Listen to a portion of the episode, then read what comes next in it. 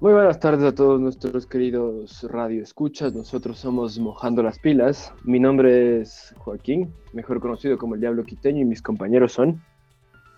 Hola, soy Natalia. Hola, soy Isaac. Y yo soy Milka. Bueno, el día de hoy les tenemos un tema súper interesante que es el tema del muralismo. Entonces, vamos a indagar un poco de qué es el muralismo en sí.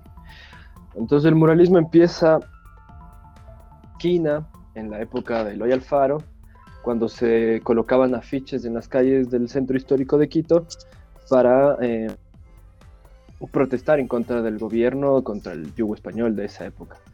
Y luego se evolucionó, los gringos lo acogieron y eh, lo forma para expresarse políticamente y para delimitarlos como que con los tags, con sus nombres y tal. Entonces, ustedes cuéntenme, amigos, qué han escuchado sobre el muralismo. Aguanta, entonces eso quiere decir que el muralismo comenzó en Ecuador. Eh, no necesariamente, pero sí fue uno de los primeros registros. De verdad, qué divertido. Esa es una de esas cosas que uno no sabe que empezaron en Ecuador, pero sí. Claro, es súper interesante ignoramos que empezaron aquí, de hecho, que pensamos que iniciaron en otro lugar. Por ejemplo, el, movimiento punk inició en Guayaquil. El primer registro de la primera banda punk en el país, o sea, en el mundo, fue en, Guayaquil. ¡Wow! ¡Qué divertido! O sea, uno tiene una noción como ecuatoriano de que todo viene de afuera, la verdad. Claro. Pero sí, el moralismo eh, básicamente uno de los primeros registros fue aquí y bueno, y aquí lo acogí.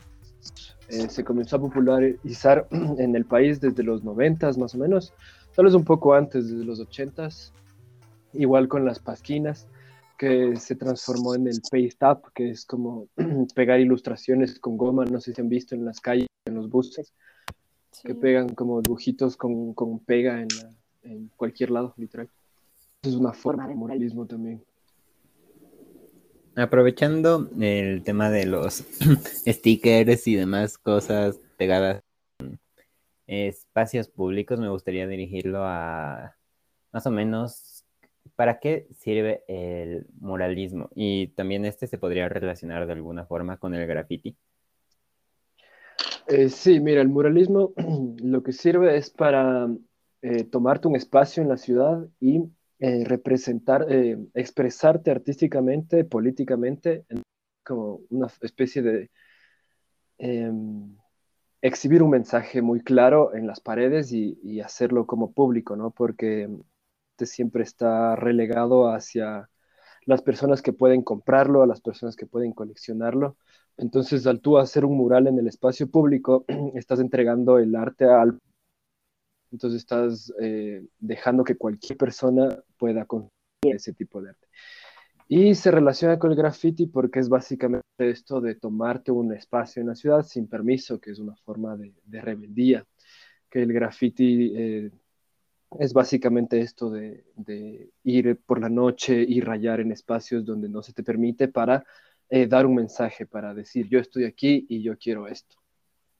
Entonces es básicamente lo mismo, se relacionan con el espacio público. Mm, ya, eh, según tengo entendido, el muralismo necesariamente requiere de permisos o de, eh, bueno, de que la persona que vaya a pintar eh, realice ciertas acciones para tener la certeza de que al pintar sobre un mural eh, una pared, lo que sea, no va a tener repercusiones económicas hacia su persona, es decir, multas o cosas por el estilo. ¿Es esto así? ¿Y el graffiti en qué se diferencia con esto? Claro, em, bueno, el mural eh, no necesariamente es bastante común que tengas que pedir permiso, porque es un proceso mucho más largo, es como el muralismo, bueno, no siempre, pero por lo general está hecho con acrílicos, con pinturas, también con lata, entonces como un espacio tan grande, dibujar cosas a detalle te toma muchísimo tiempo. Entonces si lo haces de manera eh, sin permiso, que vengan los policías y te multen, te quiten tu trabajo o, pase cualquier cosa. Entonces sí es muy común que tengas que pedir permiso. Entonces por eso la gente por lo general se dedica no al graffiti, sino al muralismo, porque al tú poder pedir permiso puedes vender de mejor manera el muralismo. Y el graffiti no, porque em, es más vandálico. Entonces en un minuto ya puedes haber terminado la idea que querías plasmar, porque básicamente la idea del graffiti. ¿Y cuál es la diferencia entre el graffiti y el muralismo? ¿Todos los materiales? Eh, materiales eh, y también tiempo que te toma hacer es eh, representar un mensaje de manera un poco más compleja y el graffiti es el hecho de solo puedes representar la misma idea eh, con tu tag, que tu tag es como tu nombre o tu firma, que es lo que delimita tu, como que dice yo soy esta persona y, lo pongo en todo lado. Entonces esa es la diferencia entre el mural y el graffiti es la complejidad que te lleva a hacer, eh, más que la complejidad es el tiempo que te toma hacer uno y otro. Y de cierta forma se resguarda la idea principal del, bueno, si nos vamos como que al movimiento del muralismo, ¿no? Se guarda esa idea principal de, de plasmar una ideología, digamos así, transmitir una propia idea. Cambio, un graffiti solamente sería como que algo espontáneo, no tan planificado como debe, se le da al, al moralismo.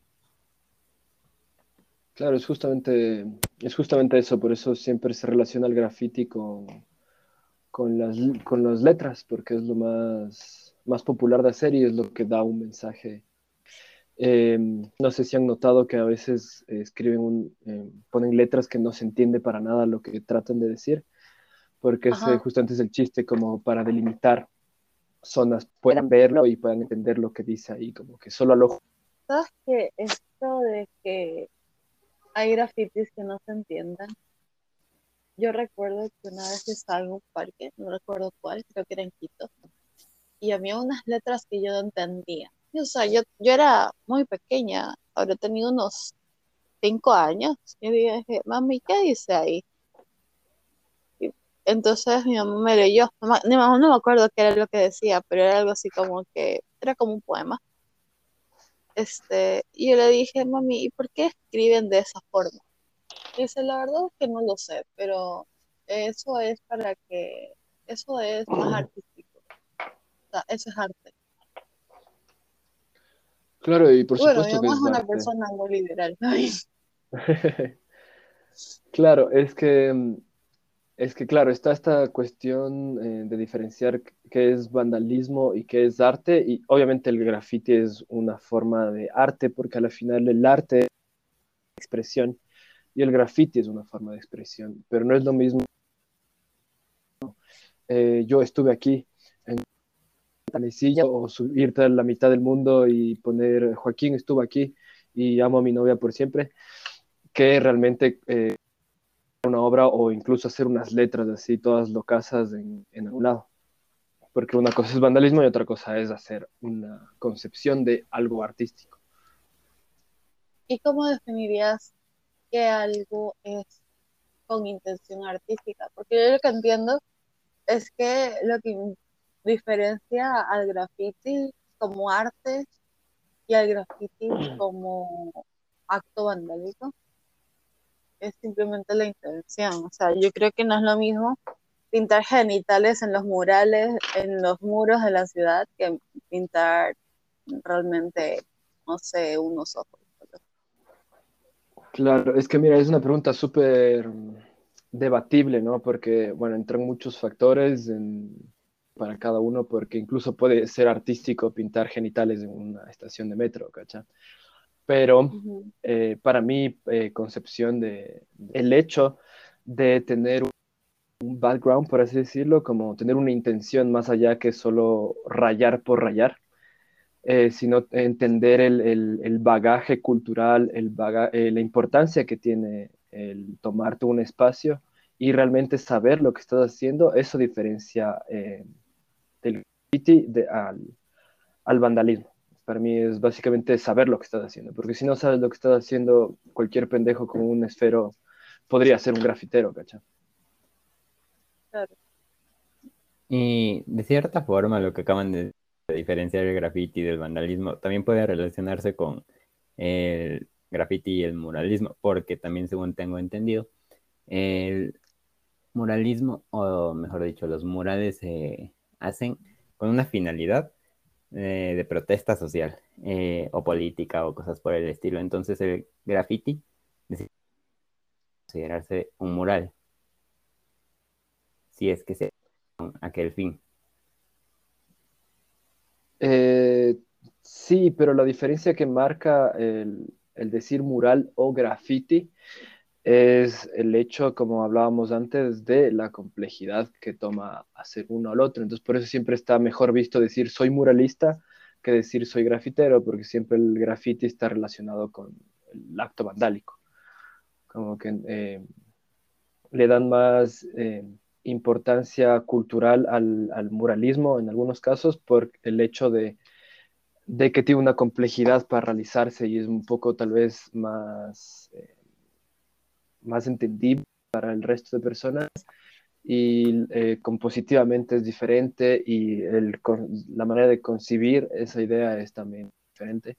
Pero sí, bueno, eso también depende de cada persona cómo vea esta situación, porque es un tema eh, que va también de cada uno, ¿no? Ah, considerando que el graffiti normalmente es considerado un acto vandalismo por el mero hecho de ser un movimiento eh, artístico es más respetado. ¿Existen aquí en Ecuador, ante su punto de vista, lugares en los que alguien pueda grafitear sin tener consecuencias como económicas o eh, multas en específico? Eh, la verdad es que no. Mira, aquí las leyes son súper claras, como que si quieres hacer aquí un mural o, un, o rayar la pared, tienes que pedir de ley permiso, o al dueño de casa de donde quieres pintar, o al gobierno directamente. Entonces, pero eso conlleva como que un proceso burocrático súper extenso y, engorroso que la gente prefiere como que tomarse los espacios, ¿no? es más fácil pedir, em, por ejemplo, a, tu vecina y decirle, vecina, vengo a proponer que si quiere pintarle, entonces es mucho más sencillo porque es su propiedad.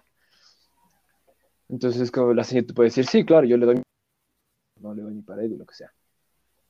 Y, los espacios que están abiertos para los muralistas o grafiteros, lo que sea, eh, que te da el gobierno, siempre son eh, con un interés detrás, ¿no? Siempre tratan de buscar espacios, todos que ven, eh, disque juntas para ir a rayar en, en tal o cual lugar pero a la final es una estrategia para no a los grafitis.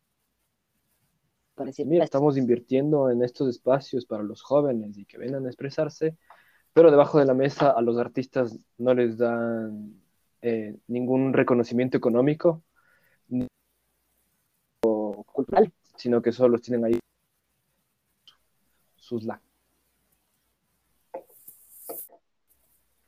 ¿Y cuáles son las probabilidades de que tú le digas a tu vecina, oiga vecina, yo le pinto la pared, yo le hago aquí un dibujo bien bonito? O sea, ¿a ti te ha pasado esto? ¿Tú lo has hecho? No. Eh, y además que te diga que sí. Claro, es que es un 50-50 de probabilidades, porque sí me ha pasado como que voy donde la, bueno, la última vez que hice un mural así pidiendo permiso, eh, le pedí a una señorita de la tienda. Y le dije, yo soy su vecino hace tanto tiempo, entonces no querrá eh, que le haga este dibujo, entonces le mostré el boceto, le dije, así de lindo va a quedar en su pared, con estos colores y todo, y la señorita súper emocionada, como que sí, sí, claro, usted haga lo que usted quiera. Entonces, eh, a veces igual que digo como vecina, verá, quiero hacer estas florcitas, o quiero hacer estas cuestiones, y me dice, no, no, estos estos guambras vagos vas a venir a dañar mi pared y que no sé qué y no sé cuánto. Entonces es súper eh, de 50. Al final aprendes como que a quién preguntarle y a quién no. Y tienes... al-. Sí, eh, no hay alguna forma de saber si es que alguien te va a dejar em, pintar. O sea, tú dices que a la final aprendes más o menos a quién preguntarle y a quién no. ¿Cómo sabes a quién preguntarle y a quién no? A veces, bueno, con el simple hecho de verlas, que tal vez por lo general las personas ah, viejitas tienen cierto tipo de concepción hacia este tipo de arte. No siempre, ¿no? Eh, te equivocas muchas veces, pero el 98% de veces que digo como que no, esta persona tal vez no, me ha funcionado. Y por lo general son gente que es muy, muy viejita, que vivió en otra época que tampoco hay como juzgarles. O sea, y a ver, y si un random te dije, viniera y te dijera, oye, yo te hago un dibujo en tu pared, ¿qué le dirías? Es que Por eso es que siempre Aquí. tienes que tener tu boceto eh, en la mano, por ejemplo, porque yo siempre cuando me acerco a una persona le muestro y le digo, mira, quiero hacer un dibujo en tu pared y voy a hacer esto. Entonces así la persona sabe lo que se obtiene y sabe si es que le gusta ese diseño, si es que no quisiera o si quisiera, porque si viene alguien a hacerte un graffiti súper bacán en tu pared, que no sé qué, pero no me muestra nada, entonces confía en alguien que tenga su boceto, y te muestre y tú digas como, ah, sí, está súper chévere, entonces sí lo quiero, o no, está, no es mi estilo y la verdad no quiero. Mm, sí, eh, yo pienso casi exactamente igual que Joaquín. Y mm, yo nunca he hecho grafitis ni murales ni nada por el estilo. Pero si es que se me diera por hacerlos y tuviera en mente eh, hacer alguna cosa en un muro, no solo iría con un boceto, sino con varios. Por si a la persona que no le atrae el primer boceto, no está en contra de que se haga, sino simplemente eh, no le agrade el boceto, le mostraría otro para intentar convencerle y demás. Claro. De ahí, sí, en totalidad de acuerdo con lo que dice Joaquín, que creo que es quien aquí experiencia tiene acerca de todo eso. Claro, Oye, y bueno, yo no soy como que el representante de los muralistas del Ecuador, ¿no? Porque, claro, ese, es, es mi modus operandi y así es como me funcionan las cosas a mí, ¿no? Porque, bueno, conozco muchos otros muralistas que tienen otro modus operandi que ya son reconocidos en, en- o sea, como que trabajan en pueblos más pequeños, en Otavalo, en, en Atuntaqui, en lugares así que son más pequeños, entonces como que ya los conoce la gente, entonces incluso los llaman y les dicen, oiga, hizo un restaurante, hágase su, su arte, como saben decir. Entonces, como depende mucho también en dónde te desenvuelvas y cuál sea tu estilo también, porque eso también. Es decir, que sí podría llegar a ganarse del muralismo, eh, tomando en cuenta lo que dices ahorita, que te suelen llamar ya cuando eres conocido para que dibujes en sus muros o cosas por el estilo.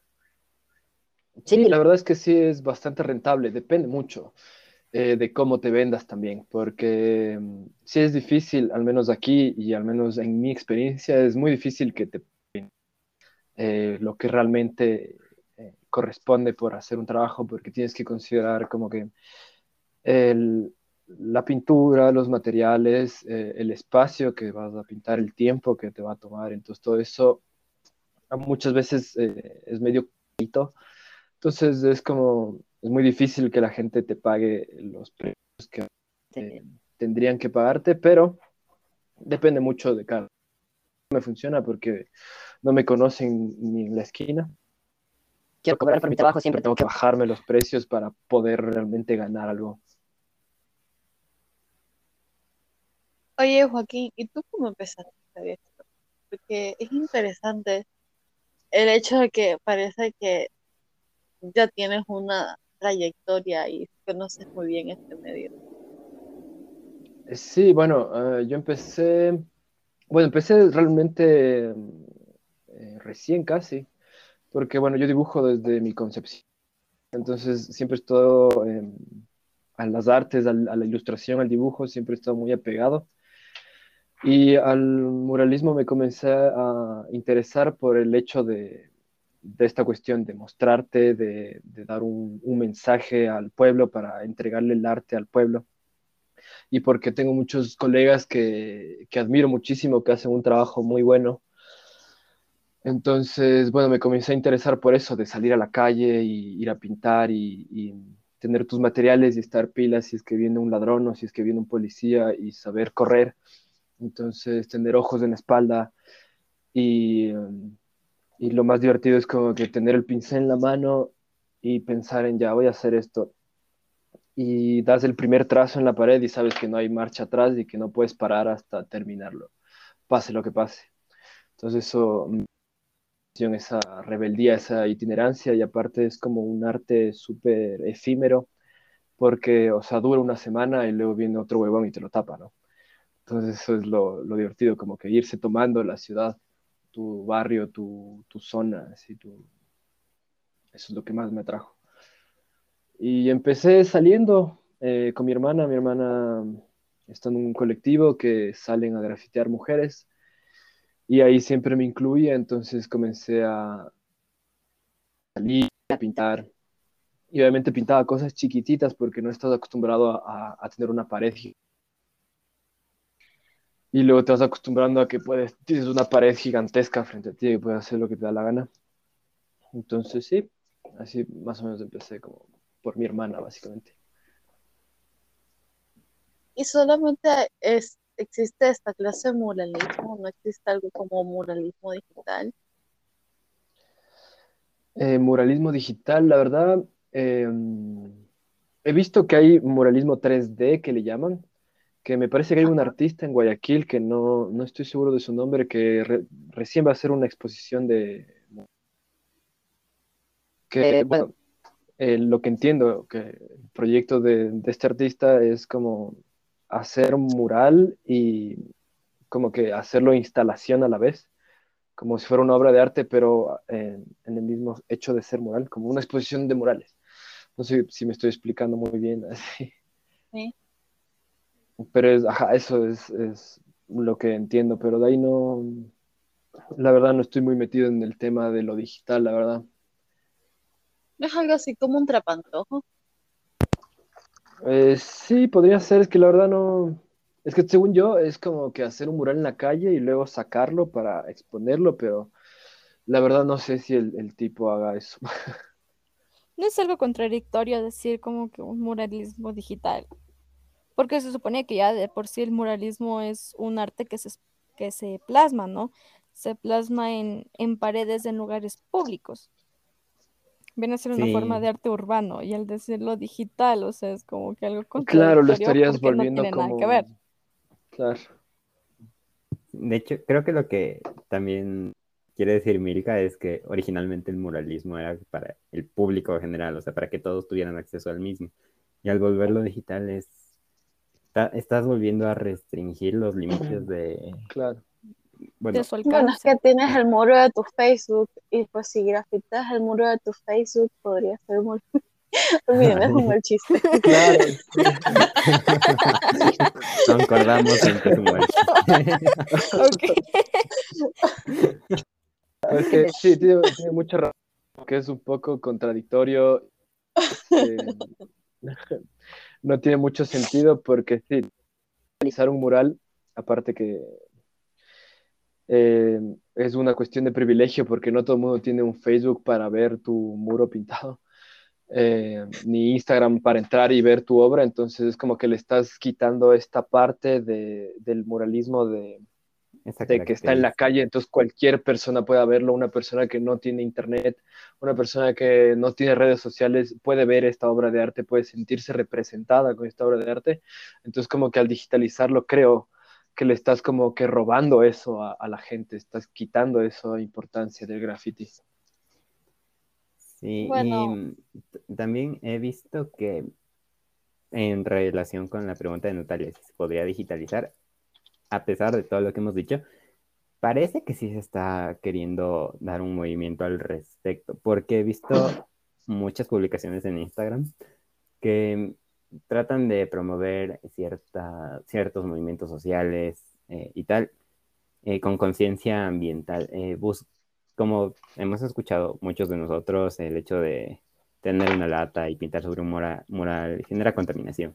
Entonces, creo que también el muralismo digital o digitalizado también va por ese ámbito de intentar ser responsables con la contaminación ambiental y Claro. buscar otras formas de expresarse. Sin embargo, también tiene sus contras, como ya se ha mencionado, que es eh, reducir y limitar su alcance al público, lo cual característica basta- bastante esencial en el muralismo. Claro, y aparte, eh, bueno, al digitalizarlo ya lo estás eh, deconstruyendo, ya no es un mural, es, sería como que una ilustración digital que aparenta ser un, un, mural. Igual hay otras formas, porque este debate de, de la contaminación de las latas y estas cuestiones eh, ya ha habido desde hace muchísimos años, entonces como que han habido movimientos donde no se utilizan latas, sino se utiliza el smog de, de las carreteras o de, ¿no? o de los túneles y como que limpian el smog y, y con eso forman un mural o un graffiti. O sino también este movimiento que salió creo que hace un par de años, que pintan con musgo o con flores, como que con una mezcla de, de semillas que pintan en la pared y después de una semana crece el musgo con la forma del mural. Entonces como que esas Ay, alternativas de... Sí, es espectacular. Entonces como que sí existen estas formas de hacer mural ecológico, por así decirlo. Wow, o sea que no hay una excusa para digitalizarlo, al menos eh, tratar de ser ecológico por completo la excusa que Claro, no sería como que el tema central de, del hecho de digitalizarlo. Ajá. Pero que también hay unos, un man aquí que, que dibuja con tiza. Entonces eso, aparte que te dura un día, no mentira, porque el man dibuja unas cuestiones espectaculares, pero llueve y se va, o alguien pasa la mano y ya se borra. Ya, pero también debemos tener en cuenta que eso es en el caso del, en el caso del muralismo, ahora que me doy cuenta. En el graffiti, supongo que la gran mayoría de personas va a utilizar latas. Claro, pero es por su forma de concebirse, porque, bueno, tal vez eh, no les comenté que el graffiti inicia, eh, bueno, inicia en muchas partes del mundo, pero se popularizó más en el Bronx, en Estados Unidos, con la era del hip hop, con la era de, de la revolución de los, de los afroamericanos. Eh, entonces nació como una forma de delimitar barrios. Entonces eran pandillas, que estos se llamaban los Pepitos y estos se llamaban los Joselitos. Entonces los Joselitos tenían un, un tag y los Pepitos tenían otro tag. Entonces era una forma de delimitar el barrio para saber, este es mi barrio y no Ay, puedes entrar aquí porque si entras. Ajá, entonces es como que se fue como transformando. Story. Claro, más o menos. ¿Ya? Entonces es eh, ha revolucionado porque ya no vivimos tanto en, en barrios como para delimitarlos, entonces es más como para poner tu nombre, un tag, eh, poner tu firma en la calle. Entonces, por lo general es mucho más sencillo pintarlo con graffiti porque, eh, como hablábamos, es mucho más rápido y logras mucho más texturas y cosas eh, de manera más sencilla que con un pincel que te demoras años. Volviendo un poco al tema del graffiti y las opciones, digo, del muralismo y las opciones ecológicas, eh, también podría vincularse a su vez con lo dicho. Eh, a ver, bueno, sabíamos que para el muralismo ya existen opciones ecológicas, eh, incluso para el graffiti, pero aún sigue existiendo las limitaciones como son las de las leyes que básicamente están en contra de todo. Entonces, a pesar de que se logren avances ecológicos y entre otros deben hacerse también progresos en cuanto a las normativas y a las leyes, avances por más em, soluciones que se propongan, si es que están en contra las leyes, siempre va a haber un, una piedra en el camino que evite que se avance en el camino en el que una persona quien realiza su arte en las calles eh, necesita.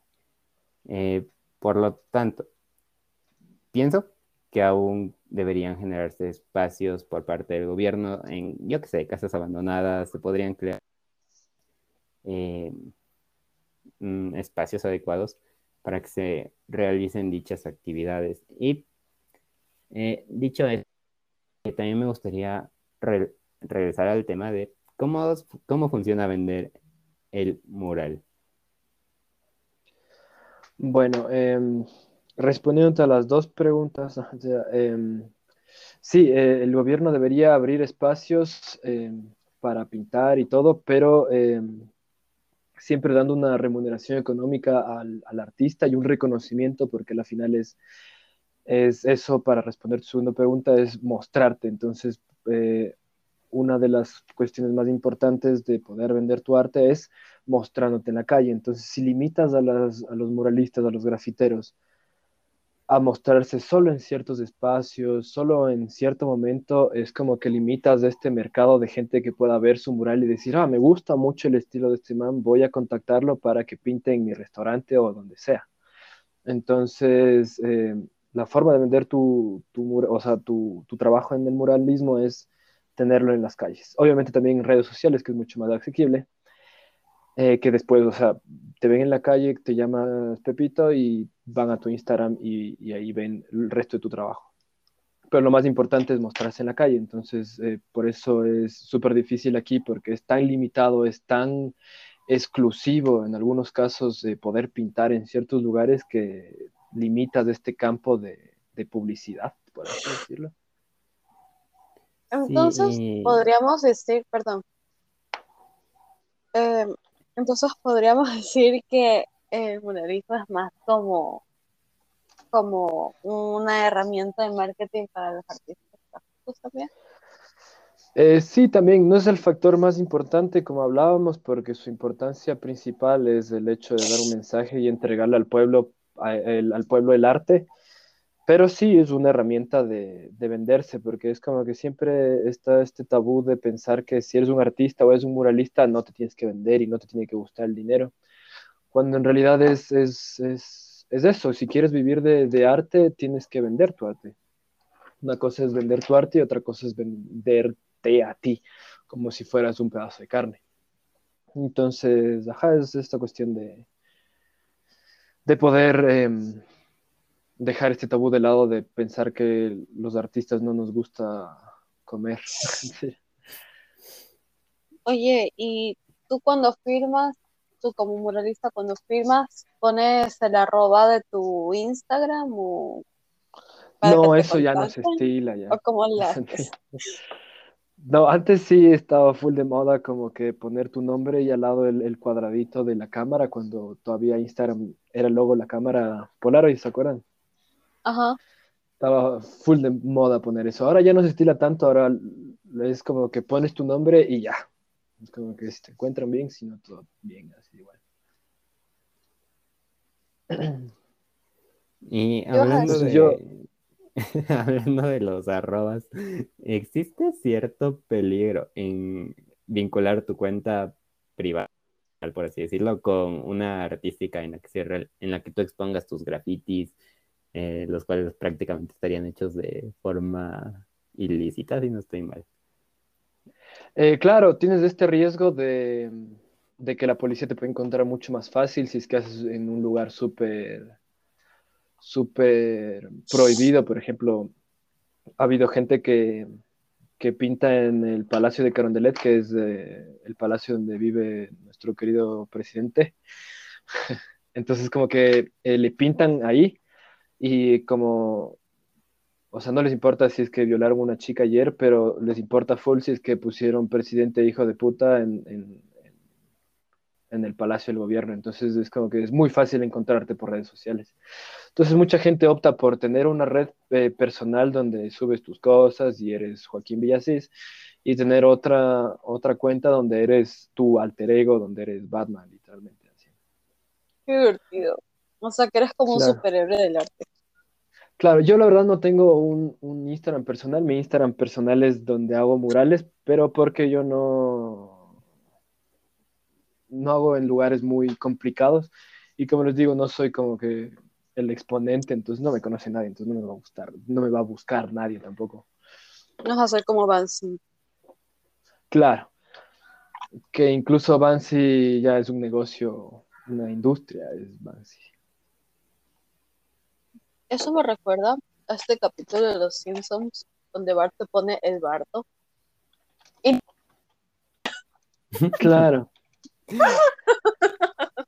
Eso es lo mejor, que nadie sabía quién era, y era el Barto.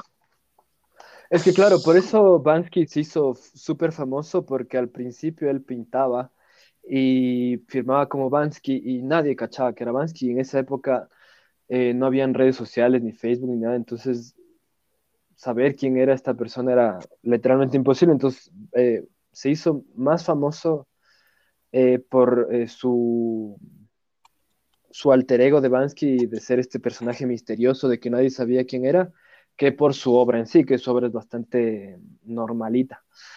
Pero es como que, por eso hasta ahora es, la industria de Bansky, que el man vende esta imagen de que puede ser cualquiera, o sea, puede ser una chica, puede ser un hombre, puede ser un niño, puede ser un colectivo.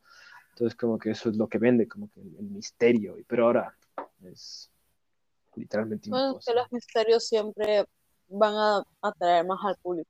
Un artista que esté basado un halo de misterio va a vender más, como si que nadie sabía cómo era hasta que se Claro, porque tal vez te puedes sentir más identificado como, como conceptualizaron a Spider-Man, que era igual que el man decía que le pone máscara porque cualquiera podría ser Spider-Man, hombre, blanco, negro. Entonces, eso, el misterio vende porque te sientes más identificado que ver una persona en sí. Entonces dice, yo no soy como este man, o yo no soy como esta no mostrar un rostro, no mostrar una personalidad, puedes decir, ah, podría ser yo, puede ser alguien como yo. ¿Te imaginas que sea una, una persona así como Hannah Montana? que por cierto, a mí me encantaba Hannah Montana, pero yo siempre quise ser Hannah Montana ya. Pero, y creo que todas las niñas de mi generación quisieron ser Hannah Montana. Entonces, este algo de misterio y doble vida en la que eres un artista súper conocido y una persona normal al mismo tiempo, también es una idea bastante atractiva. Claro, es porque puedes ser eh, el personaje que tú quieras, puedes hacer y decir lo que tú quieras porque eres otra persona que no eres tú. Es tu otra cara de la sociedad, por así decirlo. Y tienes the best of both worlds, por supuesto, como la canción. Claro. Me gustaría saber si es que. Sí, sí. Si es que ustedes. Bueno, Joaquín, eh, eh, la pregunta en ti es un poco obvia eh, con respecto a la respuesta, pero bueno. Me gustaría saber qué tan usual es que ustedes vean murales y grafitis en donde sea que viven. Yo tengo uno aquí en mi casa. Tengo un mural aquí en mi casa. ¡Ay, qué divertido! Yo recientemente, bueno, no recientemente, sino hace ya como unos dos años, me cambié de casa. Y mm, bueno, hicimos, construimos nuestra casita, todo bonito. Y recuerdo que el sueño de mi mami era pues tener toda la casa pintada, eh, no solo así de, de, que hay algo minimalista, digámoslo así. Así que mm, mi tía. Ella quería algo extravagante. Ajá, exacto. Mi tía, ella es eh, artista plástica, o sea, es licenciada de artes plásticas. Entonces ella hace murales, hace todo un montón de cosas. Y ella vino a pintar y tengo los dos pisos de mi casa, son eh, como una selva, algo así, más o menos. Qué bacán. Es de pájaros, colibríes, o sea, básicamente de una selva ecuatoriana. Tengo un montón ah, de qué bonito. Sí, qué bacán. ¿Y tú, Natalia? Pues yo hago mis propios grafitis en mi cuarto. Este, Clásico. y la verdad es que a mí me encantaría que mi mamá me dejara pintar toda mi casa como yo quisiera, pero la señora no quiere. Entonces lo que me dice es, mira, tú pinta todos los cuadros que tú quieras y yo los cuelgo, no me importa. Pero deja mis paredes en paz. Pero las paredes deja mis no. paredes limpias, por favor. y tú, Isaac, ¿qué, qué acercamiento tienes con el, el moralismo o el graffiti? Creo que también como aquí todos hemos visto bastantes grafitis, como bien decías, en su mayoría palabras, letras, cosas por el estilo, en, locales, en básicamente todo lado. Sin embargo, eh, he visto pocos murales como tal en toda mi vida. De hecho, el único que vi a lo largo de dos años de mi vida por cosas fue en la Universidad Andina Simón Bolívar, que no sé si es que Joaquín, en algún punto de tu vida, Natalia, o tú, Milka, hayan visto, que es prácticamente un maíz gigante. Universidad. Eh, Fue bonito. Ajá. Justo para hacer este podcast se me ocurrió buscar acerca de eso y vi que casi literalmente en internet no hay nada de información Sí, mucho de cómo manejamos el arte aquí en el país. Eh, sin embargo, se logró encontrar el nombre del autor y de la obra. Se llama Somos Maíz y es de Ewes, eh, curioso apellido. Ah. Eh, y fue creada, si no estoy mal, en mil ah, no, en el 2005. Eh, según, Mira, como les digo, la información aquí de fuentes oficiales no es muy, eh, bueno, no existe prácticamente. Eh, me da mucha curiosidad porque el mural es bastante llamativo y que nadie lo conozca y que no haya información es un poco penoso, la verdad. Son prácticamente Sí. dos personas que están eh, rodeando un maizal, un maíz. Y me da mucho a entender acerca de nuestros orígenes prácticamente. ¿Qué- sí, justo hablábamos, justo hablábamos con, de este mismo tema, como que del consumo del arte aquí en el país. Eh, y hablábamos justamente de eso, que nos faltan aquí años de experiencia, no solo en el arte, sino en muchísimas cosas para poder llamarnos de un país civilizado. Pero sí, es como que todavía es- la gente no consume arte y que no le gusta estar constantemente viendo o consumiendo o coleccionando. Es un mercado súper limitado, no hay información de casi nada. Entonces ves una obra o ves una exposición y a menos que sea una persona súper, hiper, mega famosa, eh, encuentras información. Y lo más chistoso es que si encuentras información es de extranjeros o de periodistas extranjeros, más no un, un- un periodismo sobre el arte planteado aquí. No, eh, Estoy generalizando demasiado, pero sí es muy limitado el, periodismo artístico aquí en el país. Entonces deberíamos empoderarnos como artistas ecuatorianos y promover la difusión. O sea, imagínate que hubiera como un diario, revista.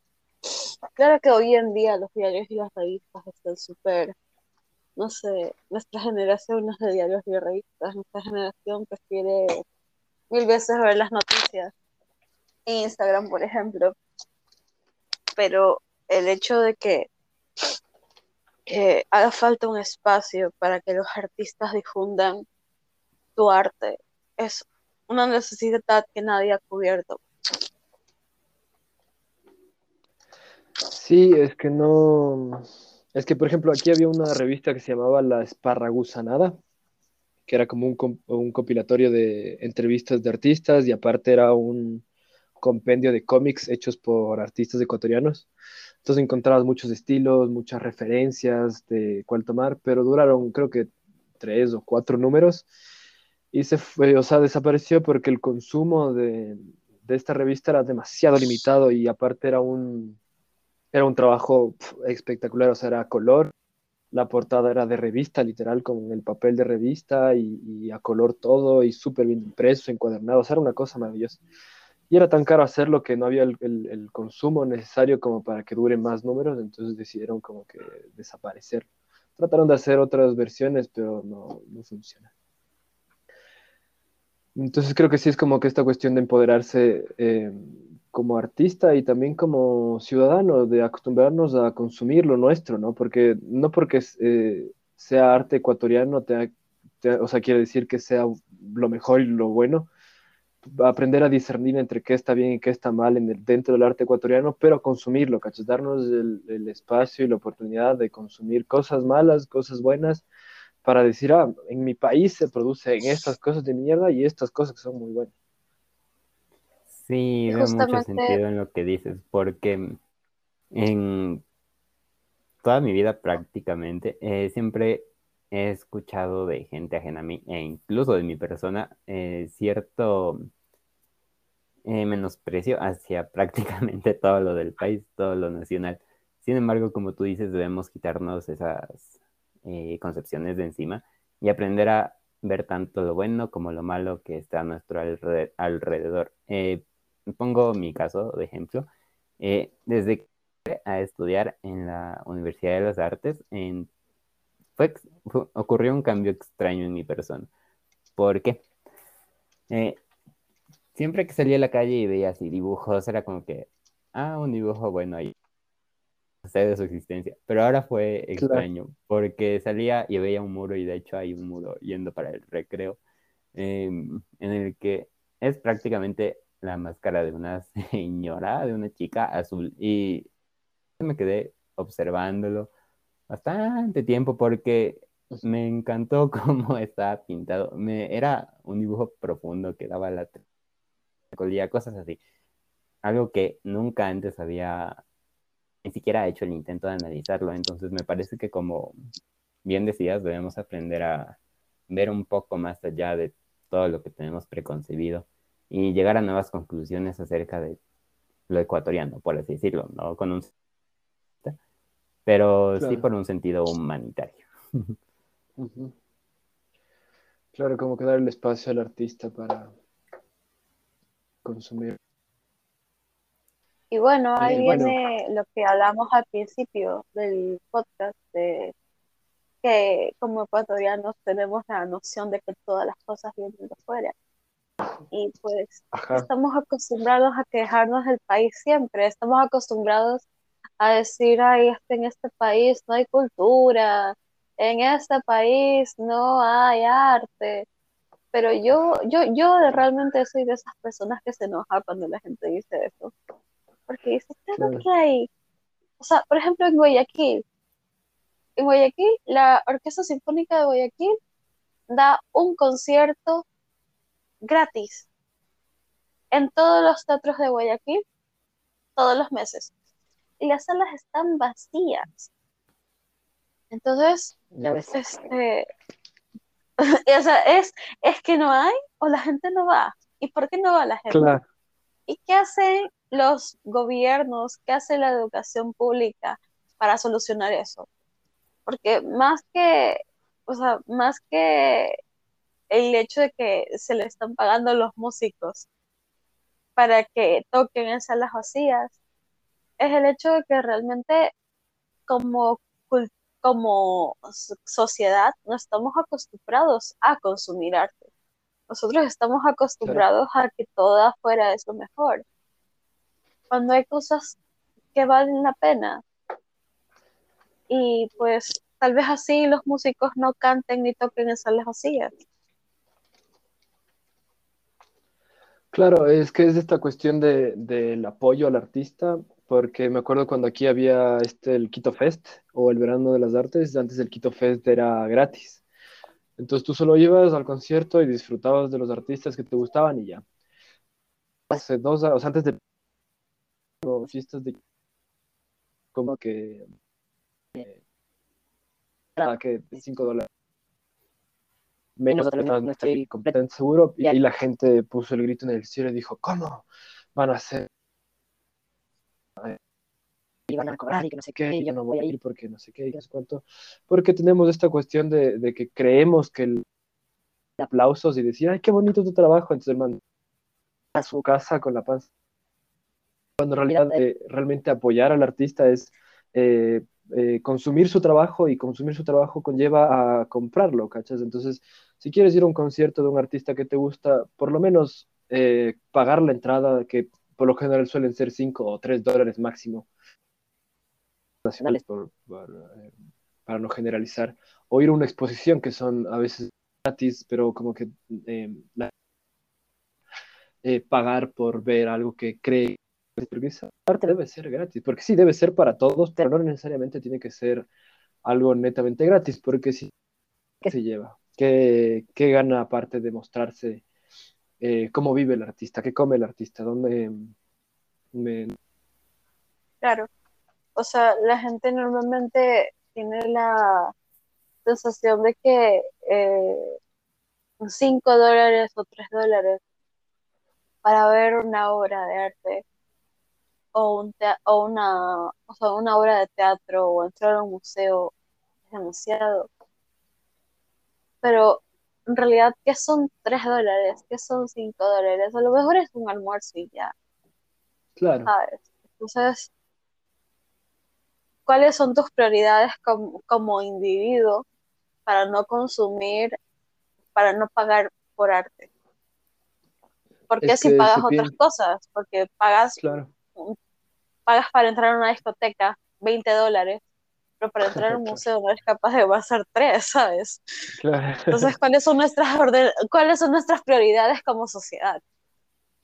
Eh, Claro, es que no, tenemos metido en la cabeza de que el arte también es una forma de vida, entonces es un trabajo porque conlleva lo mismo que te conllevaría hacer cualquier otro tipo de trabajo, pero la gente piensa que, la- que es una extravagancia.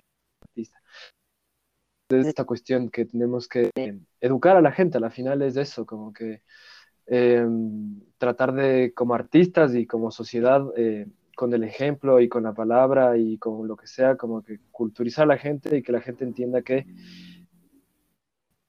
necesitamos del arte en la sociedad para poder sobrevivir como sociedad, para poder decirnos civilizados, tenemos que tener un consumo y un entendimiento del arte diferente al que tenemos ahorita en este preciso momento en el país, así como que quitar esta idea de que el arte no es un trabajo, que el arte no, no, no vale la pena como pagar lo, lo que es necesario. Claro, y eh, realmente ahora, después de la pandemia, este, se tiene la noción de que el arte mm, es, o sea, si antes no era prioridad, ahora todavía es menos prioridad porque, pues, primero es, no sé, pagar la, pagarle a los profesores. Cuando, Claro. o sea, yo, yo como estudiante puedo decir que he aprendido mucho más yendo a un museo que yendo a clases. Claro, obviamente. Es también la concepción de cada uno, ¿no? Pero sí, eso es eh, como que aprender a autoculturizarse y a autoeducarse mediante ofrece la nuestra cultura, ¿no? El, justo el, el profe eh, Pedro, eh, fui a uno de sus conciertos y decía, cantaba la clásica, yo soy el chullita quiteño, la vida me paso tomando porque mis opciones culturales no me dan para más.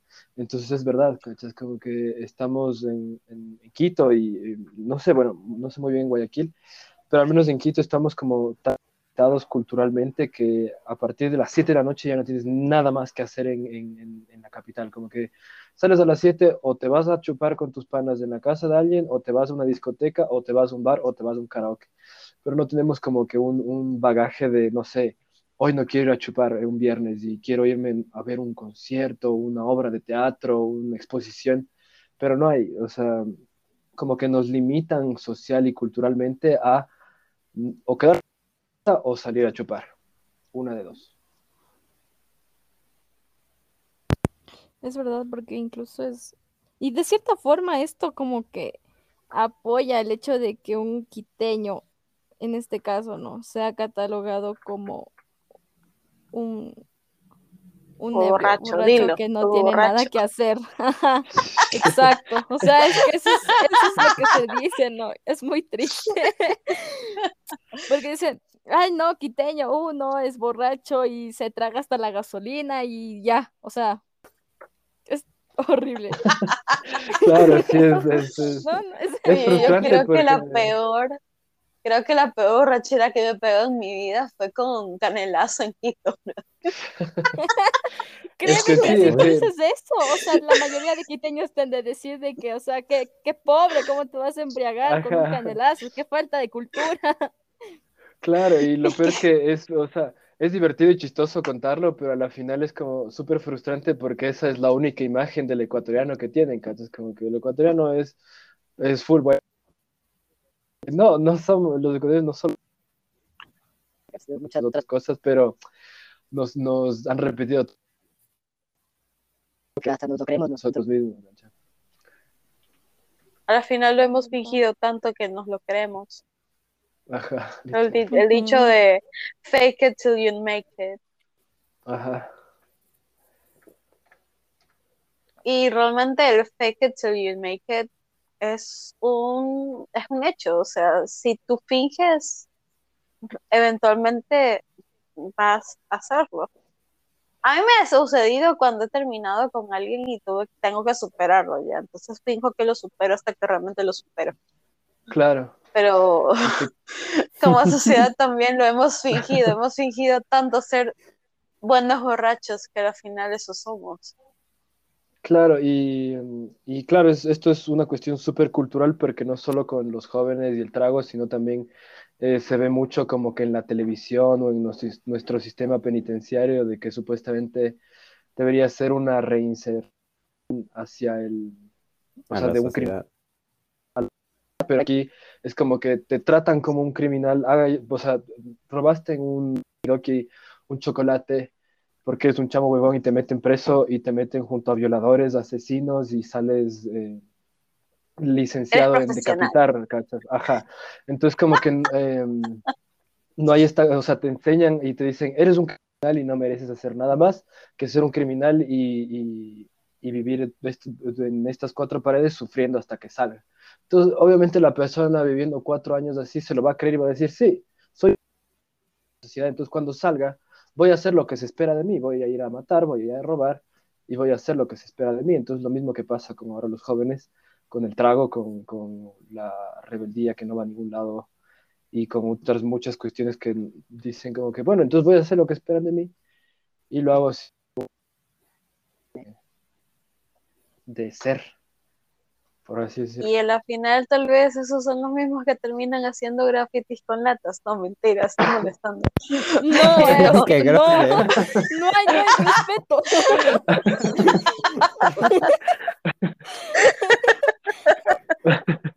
Natalia, por favor. Estoy molestando los chicos. Voy a desconectar ahorita mismo, ¿no?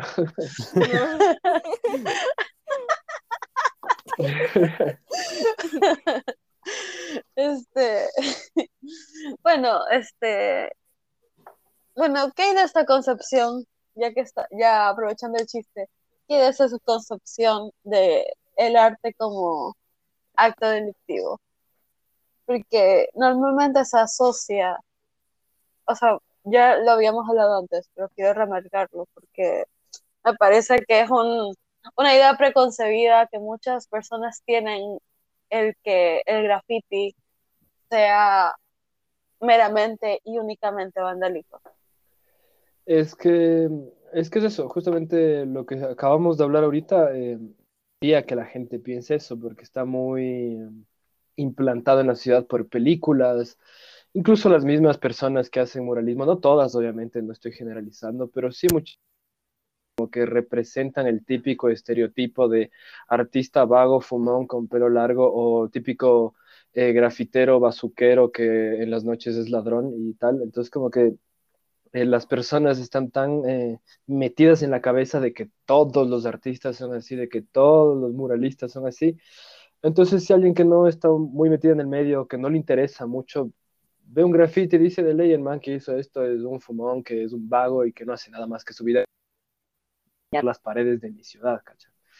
Entonces eso es, es, es falta de educación, incluso ignorancia de parte de, de todos, de todo el mundo. No, no, para la ignorancia no hay edad, ni color, ni raza, ni género. Saben, yo eh, justo lo, lo que estaban diciendo, yo me ponía a pensar de que, por ejemplo, eh, como decía Joaquín, ¿no? De que un cuando él salía con su hermana, ¿no? Hacer los grafites en la calle y tenían, corrían ese miedo de que, que llegue la policía y se los lleve. De cierta forma es triste saber que un, un artista, porque hasta ahora se da, ¿no? Mm, que ya medio ven que un joven o alguien está pintando una, una pared y como que se lo quiere llevar preso, ¿no? Porque yo, bueno, yo sí he visto, justo acá abajo de mi casa, encontré a unos jóvenes que estaban haciendo un mural en una, una pared blanca, de un, pero era inmensa. Y de la nada llegaron unos cuatro chapas y se, como que se les empezaron a hacer bronca y se los querían llevar. Y yo me ponía a pensar, yo decía, ¿por qué un artista que hace esta clase de, de movimiento, ¿no? Esta clase de muralismo corre el mismo riesgo, tal vez puede correr el mismo riesgo que un periodista al momento de hablar de más dentro de lo político. Porque, por ejemplo, la mayoría de muralistas eh, hacen esta clase de, de arte con el propósito de, de mm, hacer ver a la gente ciertas cosas ocultas que se llevan dentro de la política. Y es lo mismo que hace un periodista, pero de otra forma. Y Claro, de cierta forma corren como que el mismo riesgo de ser encontrados. Por eso también debe ser lo que mencionaban, ese riesgo de poner tu firma propia o alguna red social que es incluso más fácil encontrarte. Y no debería ser así. O sea, un artista que simplemente trata de expresar por qué tiene que ser tan perseguido. O bueno, más bien no solo él, sino más bien sus, sus ideales. Claro, es que viene incluso esta cuestión casi paranoica, porque si es full- al gobierno, al sistema en el que vivimos, no les conviene que seamos personas objetivas, cultas, otras cosas, que si en la televisión te dicen que el cielo es azul, tú no te debatas y solo digas, sí, en la tele dijeron que es azul, entonces es azul por siempre. Entonces, como que sí, un periodista, eh, un, incluso un cineasta, eh, eh, que trate de expresar la realidad, que trate de expresar estos problemas, estás siempre condenado a, o a que te releguen como un loquito, o que para que no seas nada, o que simplemente te maten. Casi paranoico pensarlo, pero sí, a la- al gobierno no le conviene que, que seamos personas pensantes. Eh, borreguitos que eh, van al, al colegio, estudian y salen, van a la universidad y salen para dispuestos a trabajar en alguna oficina o en alguna cosa y directo votar cada cuatro años. Como yo, ¿no? Mi propia forma de ver las cosas, como que por eso no en arte, por eso no invierten en cine, por eso no invierten en música, porque no necesitan músicos, no necesitan artistas, oficinistas, pues, por lo quieras. Entonces, bueno, hablado este tema tan interesante que es el mural, el muralismo, el graffiti, incluso la sociedad y el, el- el consumo del arte. Y creo que podemos darlo por terminado. Eh, gracias a todos los que se dieron el tiempo de escucharnos hasta este momento. Eh, quisiera decir algo antes de irnos, que si quieres conocer lo que piensa tu pueblo, mira las paredes. Eh, si alguien al- tiene algo más que decir para despedirnos. Ah, pues que tenemos una página de Instagram. la página está en la descripción. Y em, si quisieran eh, com- comprar algún producto una, un- una obra de arte que esté en, el en, en la página, em, nos escriban por mensaje directo. También, eh, si quisieran, si son artistas y quisieran eh, darse a conocer en esta página de Instagram,